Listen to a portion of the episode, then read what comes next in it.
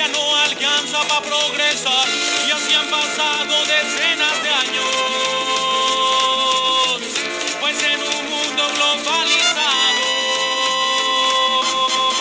la gente pobre no tiene lugar.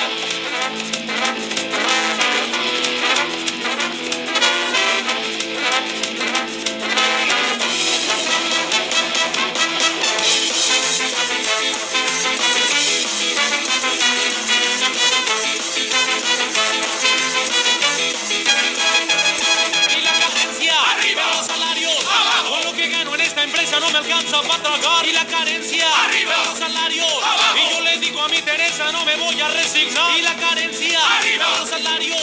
Con lo que gano en esta empresa no me alcanza para tragar. Y la carencia, arriba. Los salarios. Y yo le digo a mi Teresa, vente, vamos a bailar porque antidoping, el salario, la gasolina, la maldita, el tabaco, el salón. Ahí viene, ahí viene, en la cama entretiene, lo retienes. No vaya a tu pareja y soplale una oreja para que mueva la cintura. Ella es de la calentura y después de la sobada ella ya no quiera nada. Ella diga que no, que no, que no, que no, que no, que no, que no.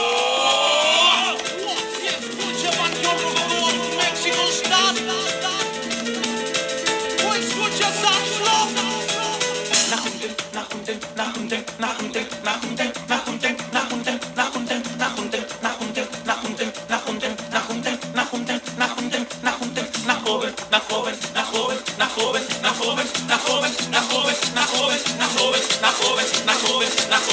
na głowę, na głowę, na głowę, na głowę, na głowę.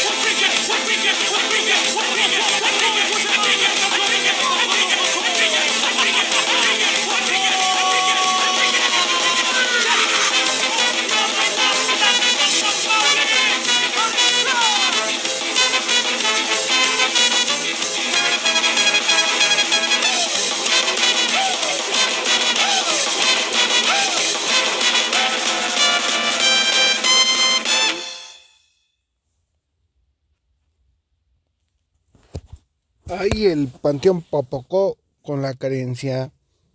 Mis queridos sobrinos, buenos días, buenas tardes, buenas noches, buenas madrugadas. Reciban todos ustedes de parte de su tío Perch. Pero en especial un saludo para todas aquellas personitas que se la pasan chingue y chingue, trabaje y trabaje todo el perro día.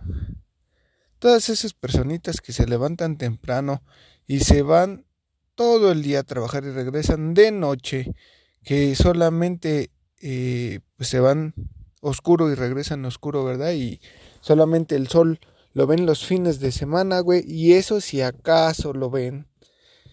Para todas esas personitas, un saludo. Precisamente, mis queridos sobrinos, el día de hoy es lo que vengo a compartirles. Esta analogía se podría llamar. ¿Se han dado cuenta ustedes ¿Cómo nos ha venido a partir la madre la pinche inflación, güey? La pinche inflación nos está matando de hambre, cabrón. A muchos de nosotros, güey, nos ha alcanzado, nos ha afectado la pinche inflación. Y ustedes dirán, no mames, güey. Pues si ya tuvimos un incremento en el salario mínimo. Pues sí, cabrón, ¿de cuánto fue tu pinche incremento aquí en México, güey? De 200 pesos, güey. No mames, cuando las pinches cosas están súper caras, cabrón. Un puto litro de leche está en 30 pesos. O sea, no mames, güey. Está muy pinche caro, güey. Las tortillas en 20 varos. Todo está carísimo.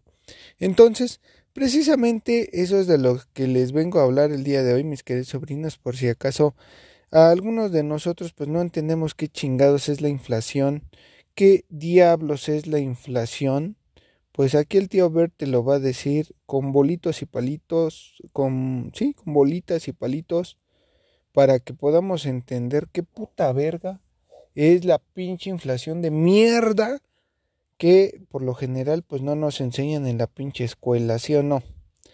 Bien, eh, inflación.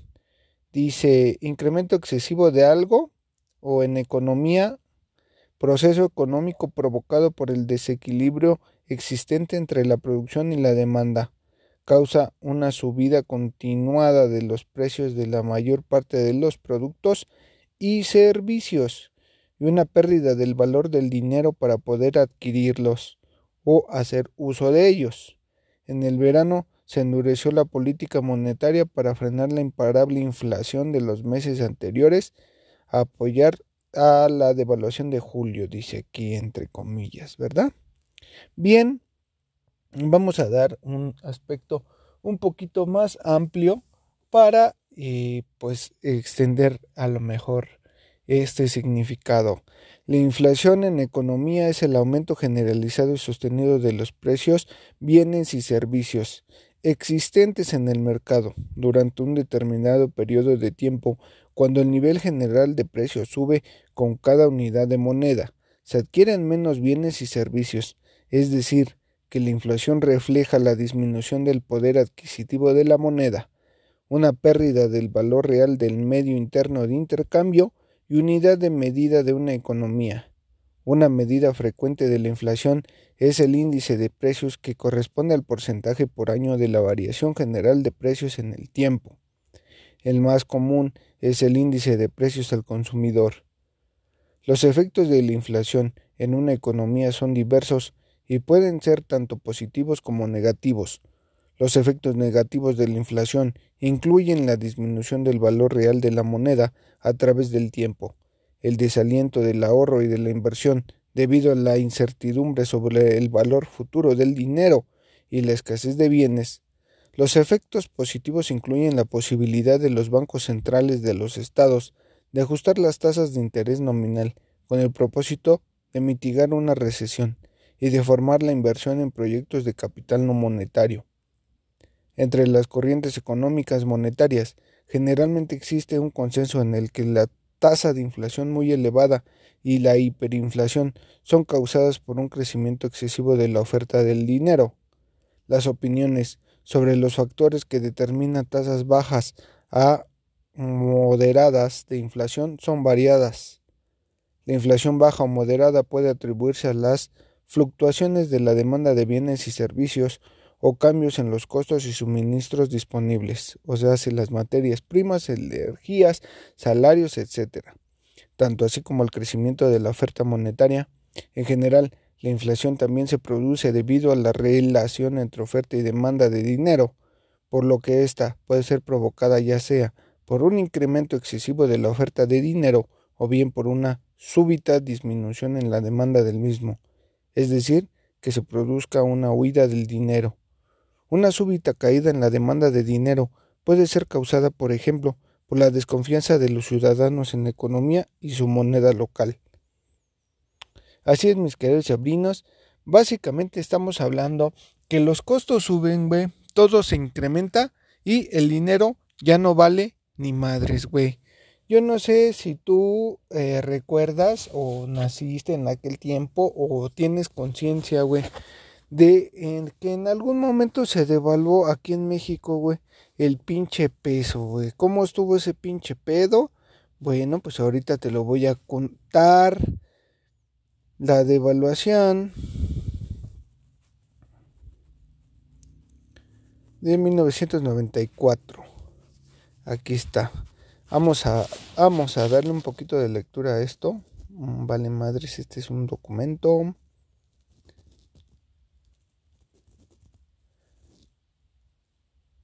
Bien.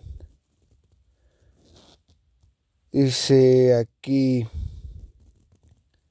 la crisis económica de 1994 fue una crisis iniciada en México que surgió por la falta de reservas internacionales, causando la devaluación del peso mexicano durante los primeros días de la presidencia de Ernesto Cedillo.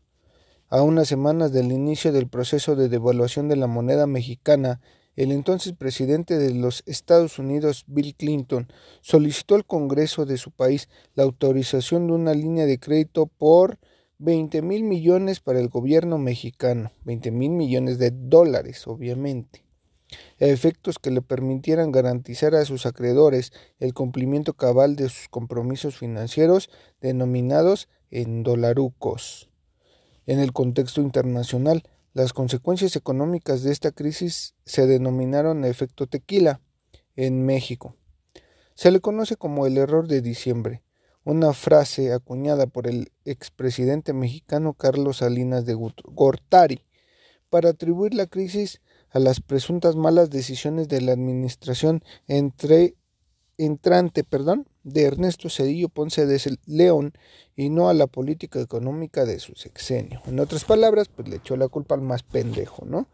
Bien, la crisis se gestó por el surgimiento de sobrebeneficios en el corto plazo en el área de inversión especulativa, particularmente de CETES y tesobonos, emitidos por el gobierno mexicano para financiar el gran gesto, perdón, el gran gasto durante el sexenio de Carlos Salinas de Gortari.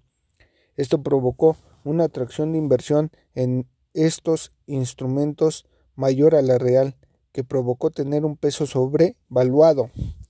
A su vez, esto desincentivó la inversión directa provocando una caída en las exportaciones directas e indirectas.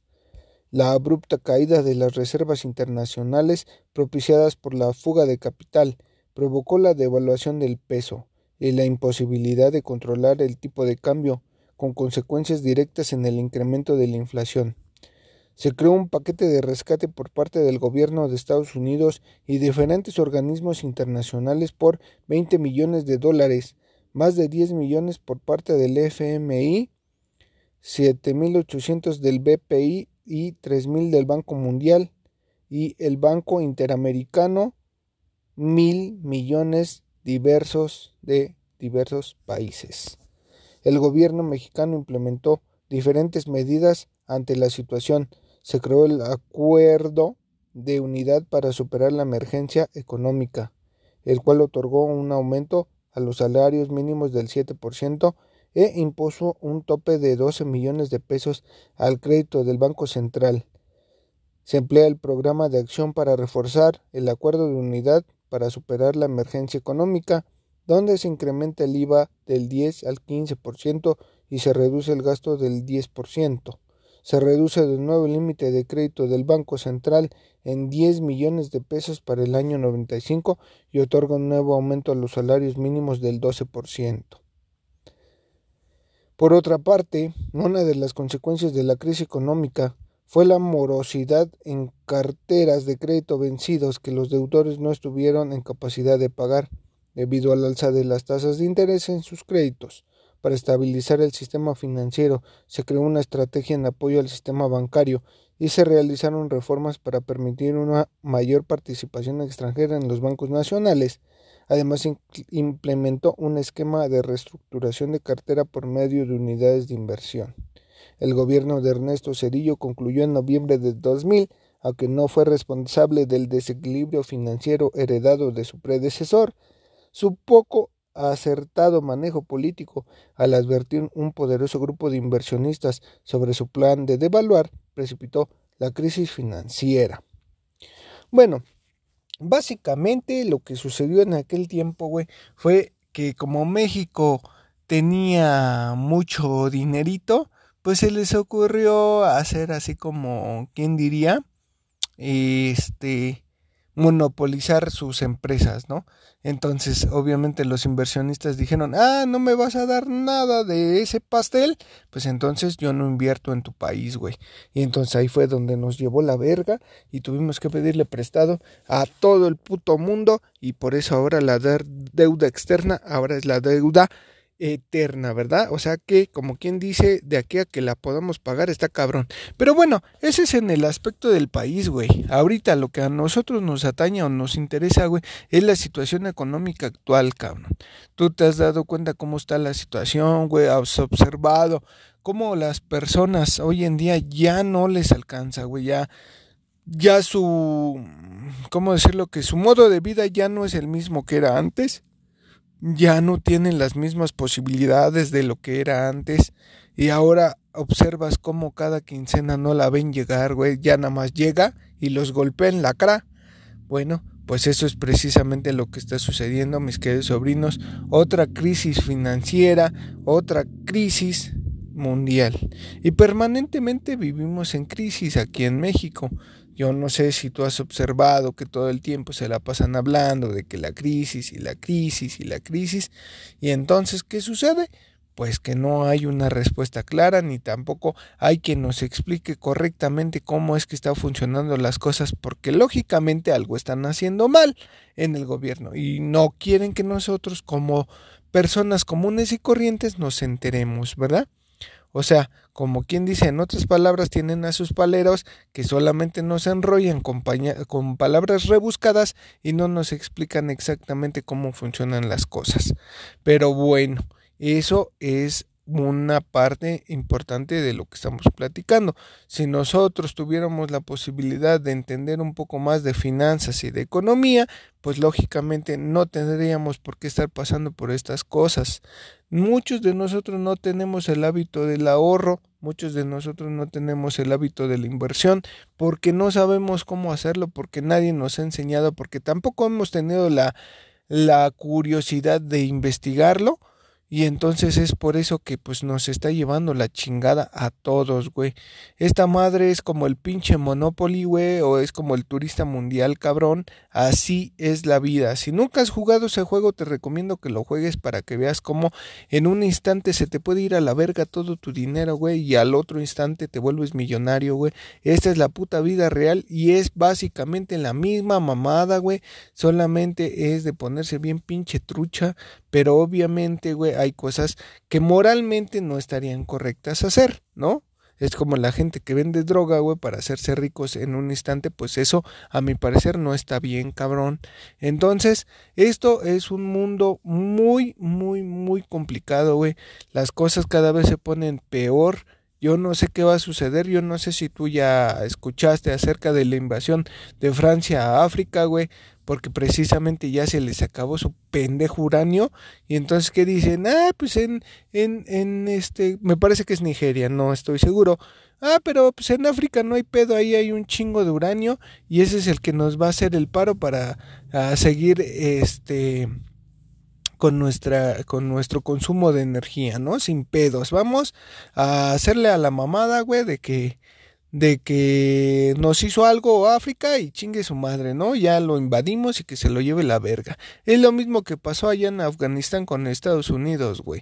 Cuando lo invadieron en Irak, Afganistán, no sé dónde vergas fue, ahí en el 2001, güey, que fueron, fue el pinche pretexto, güey, que mandaron a, implosionar sus pendejas torres gemelas, güey, y que después le echaron la culpa a Afganistán, Al Qaeda, no sé qué vergas, y de todas maneras Al Qaeda es su mejor amigo de Estados Unidos, güey. Esos güeyes son sus pinches paramilitares, son sus, son sus, este, sus mercenarios, güey.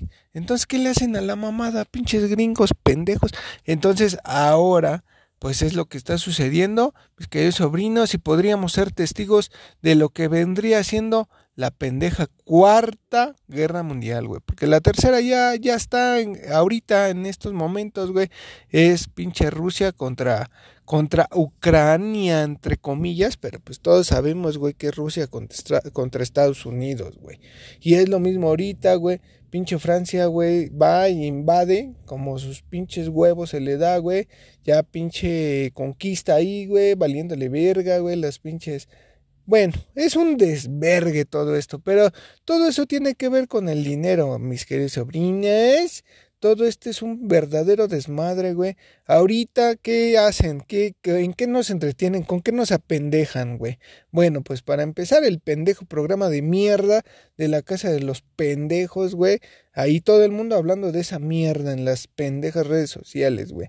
Después, la mamada esa de la Yaritza, güey. La Yaritza, ahí según que está hablando mal de la pendeja comida mexicana y que la verga y que no sé qué pedo. Nada más puras mamadas, güey. Puras pendejadas nos meten en la puta mente, güey. Y también ahora que resulta que los putos extraterrestres, ¿no? Que, que los pinches extraterrestres y que la verga y que no sé qué pedo y que ya aparecieron y que su puta madre. Y de todas maneras, güey, ahorita lo único que está pasando, güey, desvían la pinche atención para que nos cargue la chingada, güey, y nos muramos de hambre, güey, y nadie haga ni madres, güey, nadie se pone al pedo, nadie, nadie exige sus pinches derechos, güey. Mm, y todo el pinche mundo, güey, siempre haciendo un desmadre, güey. Siempre pasándose de verga con el, con el que menos tiene, güey. Siempre aprovechándose de los demás, güey. El pinche rico sobajando al pobre siempre, güey. Los pinches empresarios, hijos de puta sin escrúpulos, se comen a todo el que pueden, cabrón. Es un completo desmadre. Y yo por eso ya estoy hasta el pito, güey.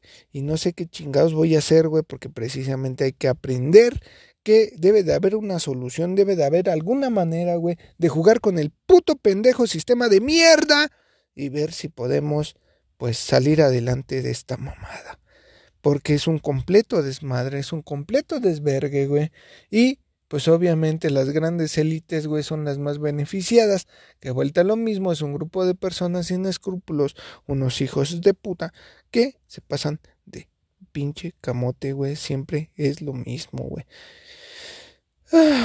bueno, mis queridos sobrinos, vamos a dejar una pinche rolita para el pinche coraje, güey. Vamos a ver qué pedo. Esto es. Esto es. Range Against the Machine, guerrilla de guerrillas. Permítame un segundo, déjenle quito el pendejo comercial. Ya ven como la pinche crisis nos está matando, güey. Ya no soy premium. Vale, madres. Bien, vamos a escuchar esto.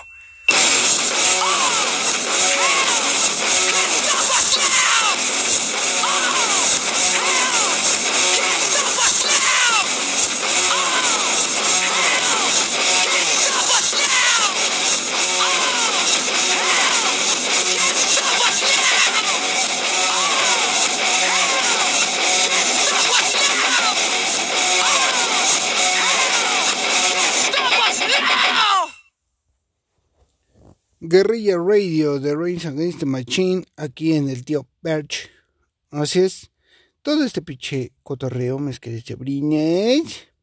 Y precisamente, güey, eh, acerca de todo esto que estamos platicando, que estamos hablando.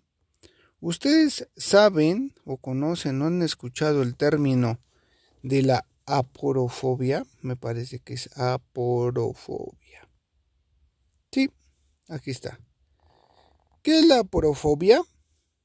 Bien, la palabra aporofobia es un neologismo acuñado por la filosofía, perdón, por la filósofa Adela Cortina en 1995 para referirse al rechazo, aversión, temor y desprecio hacia el pobre, hacia el desemparado, al que menos tiene en apariencia. Bueno, pues esa es la aporofobia, güey. Esa es la aprofobia, güey. Así es, ya existe un término para todos aquellos que sienten un desprecio hacia los pobres. Si no te has dado cuenta, güey, se le puede pasar todo a todo el mundo, güey, menos el ser pobre, güey. El ser pobre es algo aberrante, al menos para muchas personas, güey. Si te has dado cuenta, todos esos lords, lords que aparecen en eh, las pendejas redes sociales, pues todos esos güeyes son aporófobos, son unos hijos de puta, güey, que odian a los pobres, güey. Y pues precisamente en lo que estamos platicando, ¿tú consideras que el pobre es pobre porque quiere? ¿El pobre es pobre porque no le echa ganas? ¿El pobre es pobre por pendejo? ¿El pobre es pobre por mala suerte? ¿Tú por qué crees que el pobre es pobre? Te dejo esa pregunta y nos vemos en el siguiente episodio.